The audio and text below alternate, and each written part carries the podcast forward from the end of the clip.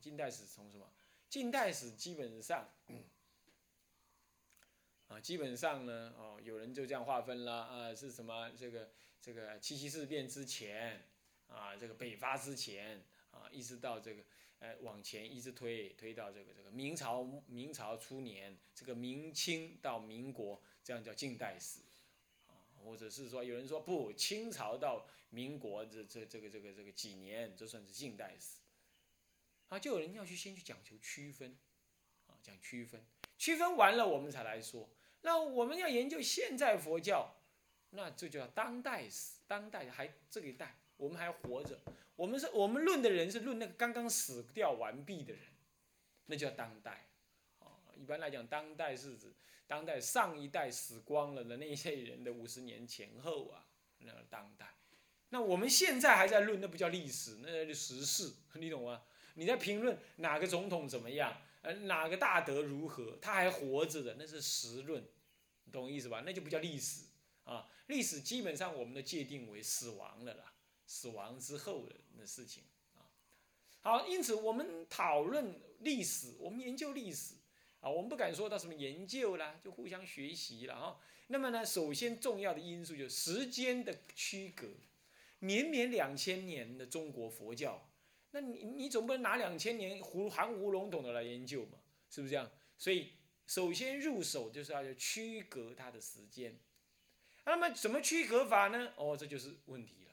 这个区隔就牵涉到你对中国佛教打算用什么方式来研究，或者倒过来讲，你对整个中国佛教的认识又是怎么样？又是什么样子？一般的区隔最传统的就是按照中国的。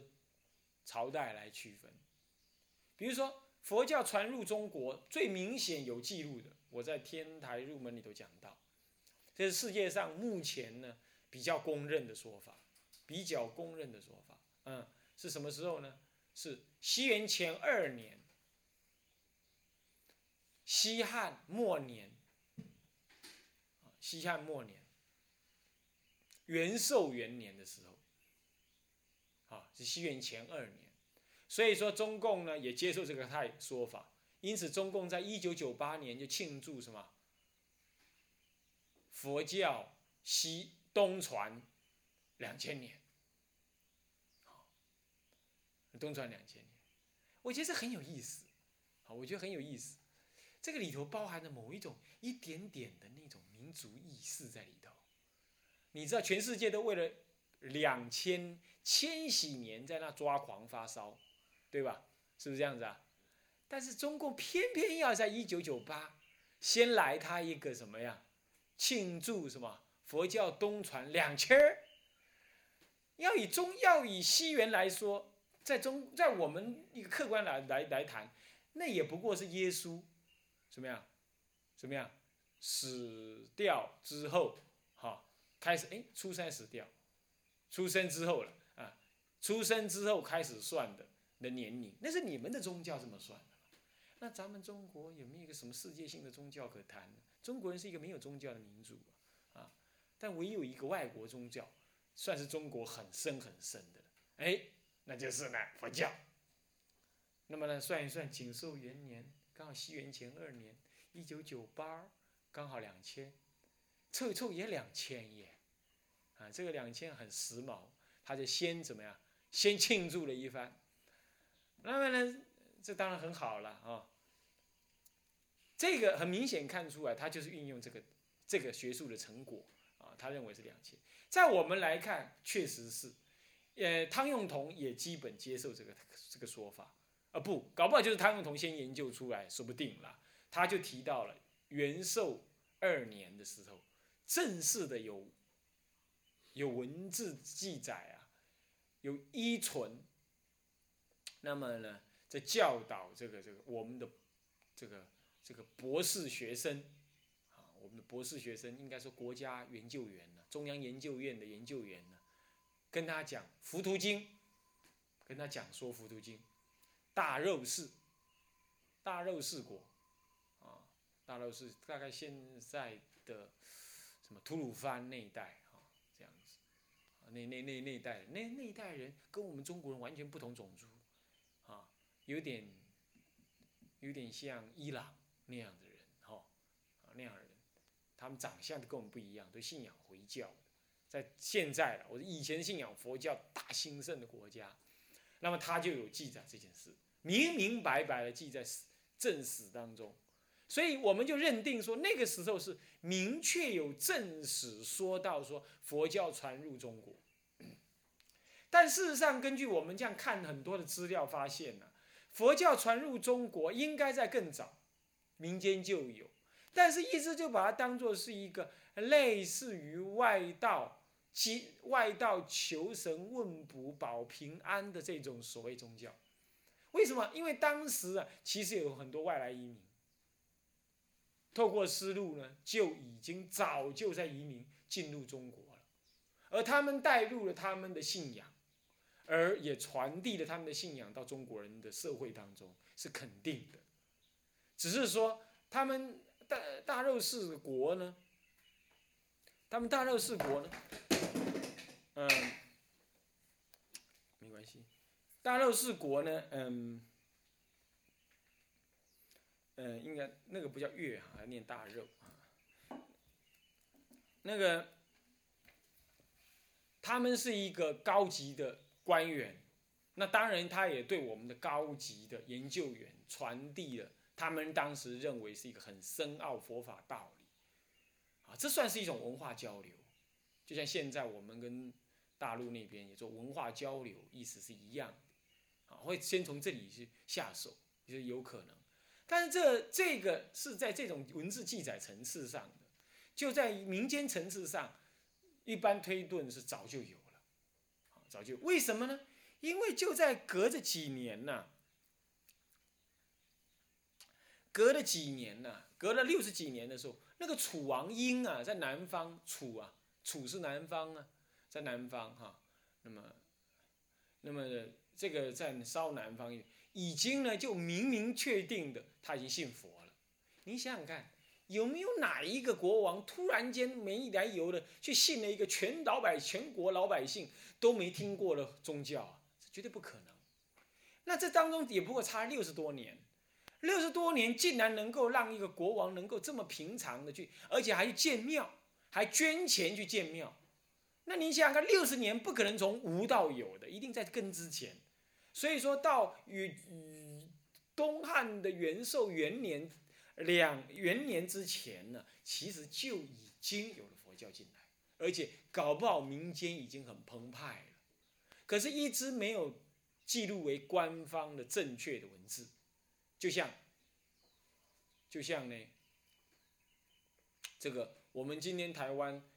有什么日本的什么什么什么什么日莲宗什么宗，台湾政府从来也没去记录它，也没去谈到它，是不是这样的？除了什么，嗯，这个这个这个这个，这青海，那个那个女人搞了很那个，后来共产党呃国民党对她呢下达下达最后通牒令，她一夜之间搬光光，啊，现在是销声匿迹了，啊，有人迷她迷得很那个，啊，那那么。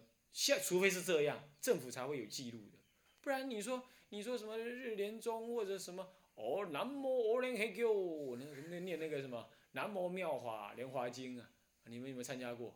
啊，那日本日联宗的那个，只要他还不会是反动啊，反反政府造成社会的不安，我想没有哪个政府对他怎么样，就不会记录。但事实上，他传进来好久好久了，听说最早的日本时代早就已经有了，但是几乎没有人记得他。就我们的官员呢，连连释迦佛祖跟嗯跟太上老君有的都还分不清楚，那你说他还会去分别什么南无阿弥陀佛是啥子吗？是不是这样？那没事他就尽量没事，他忙着搞政争，他会记录这个吗？但其实他已经流传很久了，就譬如这个意思，这样懂我意思吗？所以说元寿元年是在官方的记录当中明确的有，而我们治史的人当然讲求是要有证据。对不对？所以他就号称说，那个时候肯定佛教传进来，但绝对不是那个时候才会有中国人才了解佛教的，绝对在这之前就已经有了。这样懂的意思吗？懂意思吗？这是这样可以理解的。OK，好，那么呢，我们回到回到本位上来，我们刚刚讲说，这佛教是不是？所以说从那个时候开始，一直传到中国的今天，一九九八年总共哦不，现在是一两千年了啦。我说到一九九八已经两千年了，现在已经两千又过两年了，这么长的时间，你到佛教从无到有，从理翻译理解成立宗派发展，一直到一直到今天这个样子，这当中有多少多少大变化？我们不但要理，我们不但要研究，而我们既我们如果要研究，我们就要先对它做一个什么？大的时代的区隔，而这种区隔适不适合按照所谓的朝代来是来分隔呢？比如说，呃呃呃，唐朝是意思，唐朝的佛教，隋代的佛教，这是一般人最容易最容易谈论的，是不是这样子啊？我们常常现在讲民国的佛教，我们在讲的是什么呢？我们是在讲这个呃大陆易制之前，日本来之前，那是民国的佛教。等到后来大陆易制，民国三十八年过后，我们几乎就谈，只能谈，就我们来讲，只能谈台湾佛教，对吧？三十八年到今天，我们就能谈这样，好像也真的是跟政权的什么蝶变啊、地移啊有关，也绝对是，也确实是，但是呢，其实也不完，呃，也不完全尽然，也不完全尽然。你比如说，你你怎么讲隋代佛教呢？就是因为我对南北朝佛教研究比较多一点。你怎么讲隋代的佛教呢？其实隋代佛教根本无法单独看，它事实上它是一个转捩点，它上层什么呢？南北朝的什么呢？南北朝的学派转宗派的一个末期，那么它下起什么？下起宗派佛教的兴盛，它中间是一个过渡。你要硬要说，你硬要把过渡立为一一派的话，当然勉强也可以，可是它绝对不是斩钉截铁的切开来。这样各位了解吗？所以固然呢，用一个朝代朝代来区隔佛教史，有时候不是不可以。就像我们讲台湾佛教，那还是真的是朝代变了。我们谈台湾佛教比较有意思。现在台湾佛教已经建立出他自己的形象了，啊，他自己的方式，啊，固然是如此啊。但是呢，也有不尽然的。我说过了，有一些是在 continue 的连连续的那个转变，你很难用朝代来区隔。所以我个人呢，呃，也看了有有一些参考资料，也确实提的有四期区分，有三期区分法，有五期区分法，有五期中又有副期，就是五期当中每一期又分前期后期这样的区分法，哦，有好多种啊，广略、详尽、详呃这个广略不同，然后分的那个角度也不同。分的角度也不同，那么呢，分的角度不同，造成你分歧的那个方式不太一样，不太一样。那么中国人有中国人分法啦，日本人日本人分法啦，欧欧美人士有欧美人士对于这个对于这个这个中国佛教起的那个分野。那么我们就是研究了这些不一样的分野之后呢，我们就要来提出来说，我们有什么样子的看法？我们凭什么这么分割？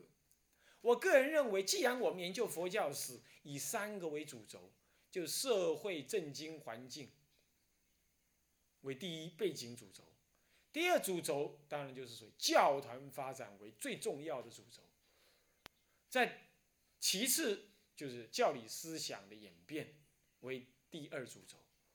那刚刚的第一个，所以社会、政经、环境是为背景主轴。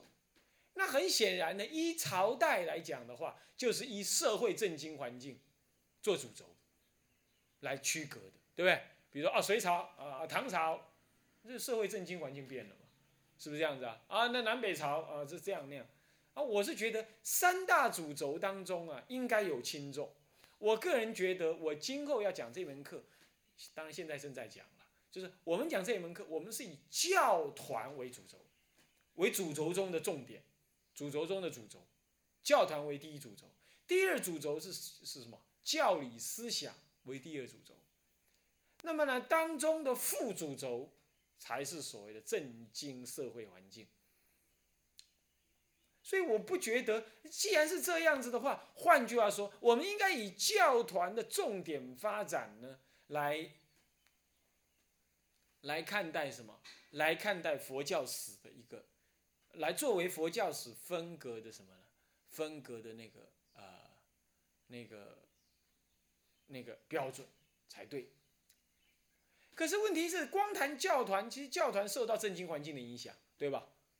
是不是这样子？教团为什么受到政经环境影响？你比如说，咱们台湾啦，很多什么大道场啦，什么挺联，啊，大这些啊，挺联，好，好，你知道啊，那个中国佛教会长期以来就跟国国民党很接近。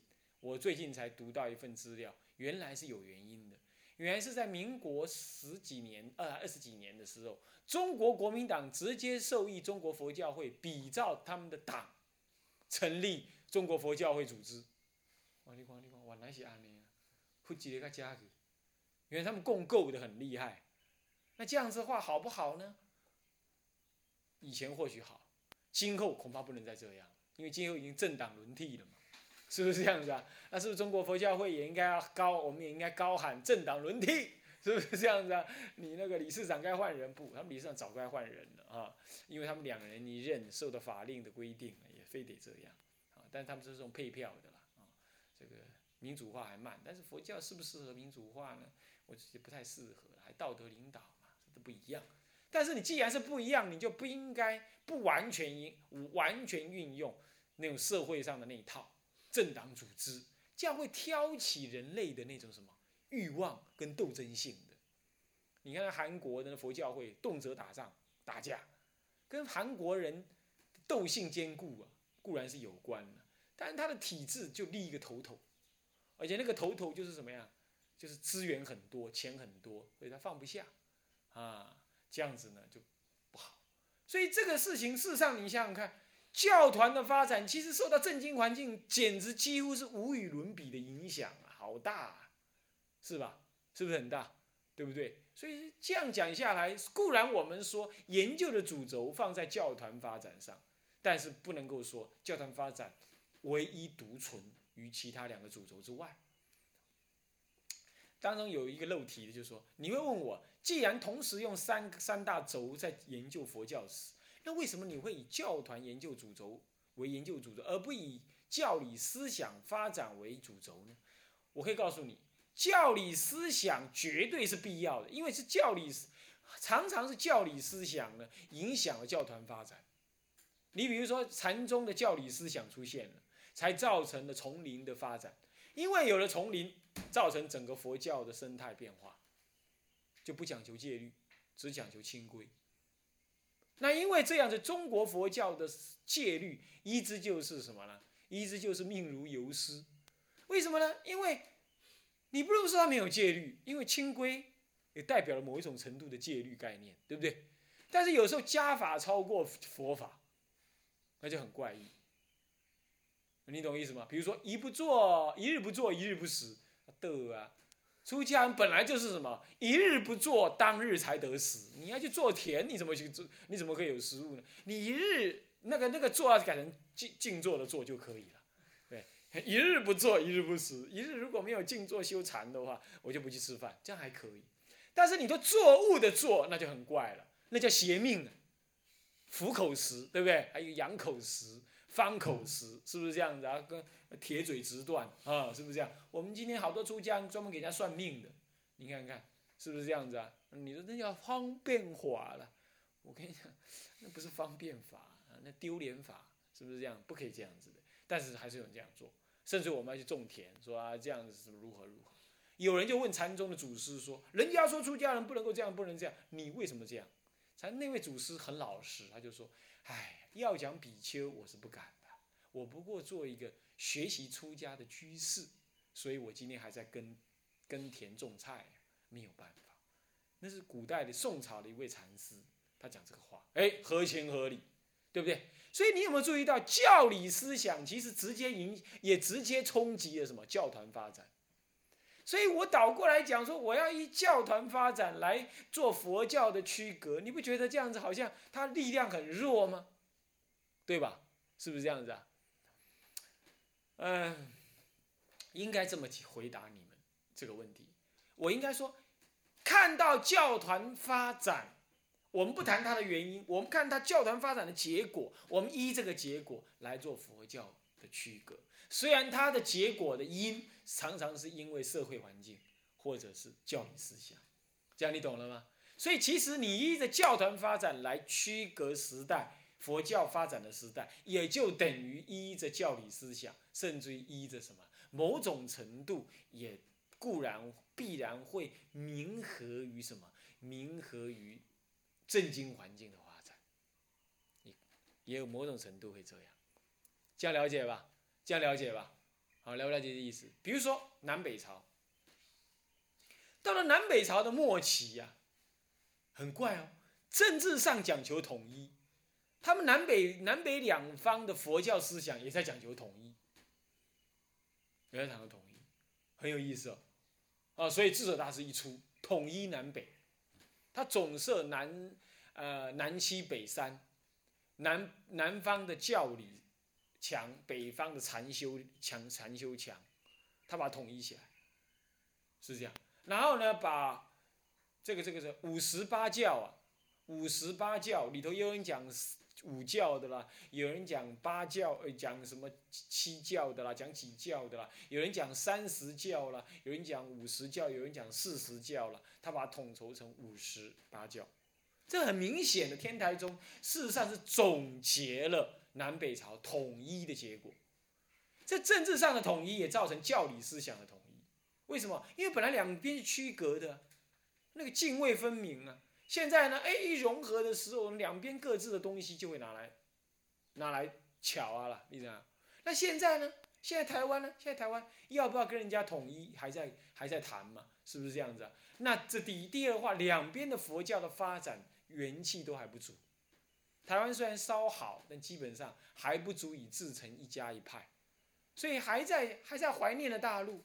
然而大陆呢，大陆除了那些砖头跟瓦被人家怀念以外，已经没有实质内容好好让人家怀念。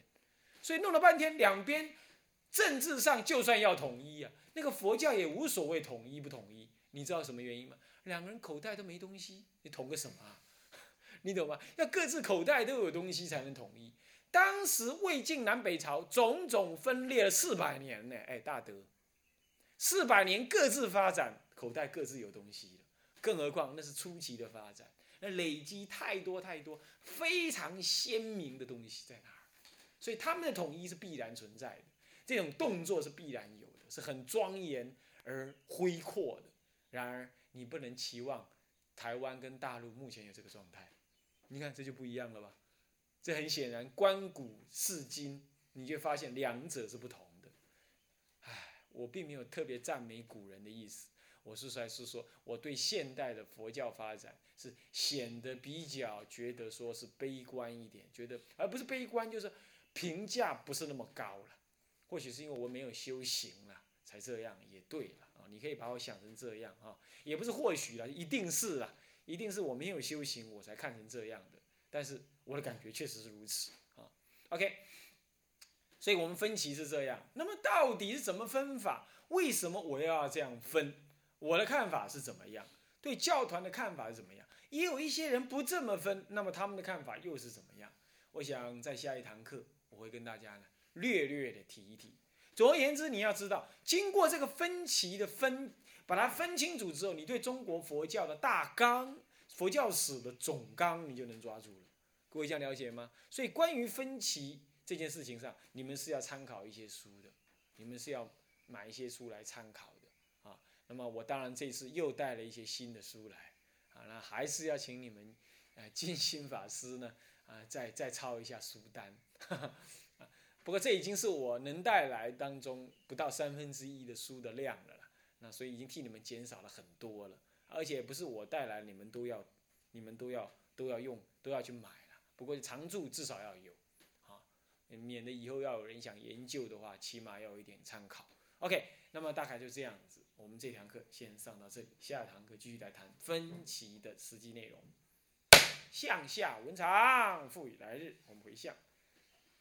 众生无边誓愿度，众生无边誓愿度，烦恼无尽誓愿断，烦恼无尽誓愿断，法门无量誓愿学。佛道无上誓愿成，自归佛，当愿众生体解大道，法无上心，自归法，当愿众生深入经藏，智慧如海，是归一生。当愿众生同理大众，一切无碍。愿以此功德，庄严佛净土，上报四众恩，下济三途苦。有见闻者悉发菩提心尽其报身同生极乐国。南无阿弥陀佛南无阿弥陀佛。南无阿弥陀佛。南无阿弥陀佛。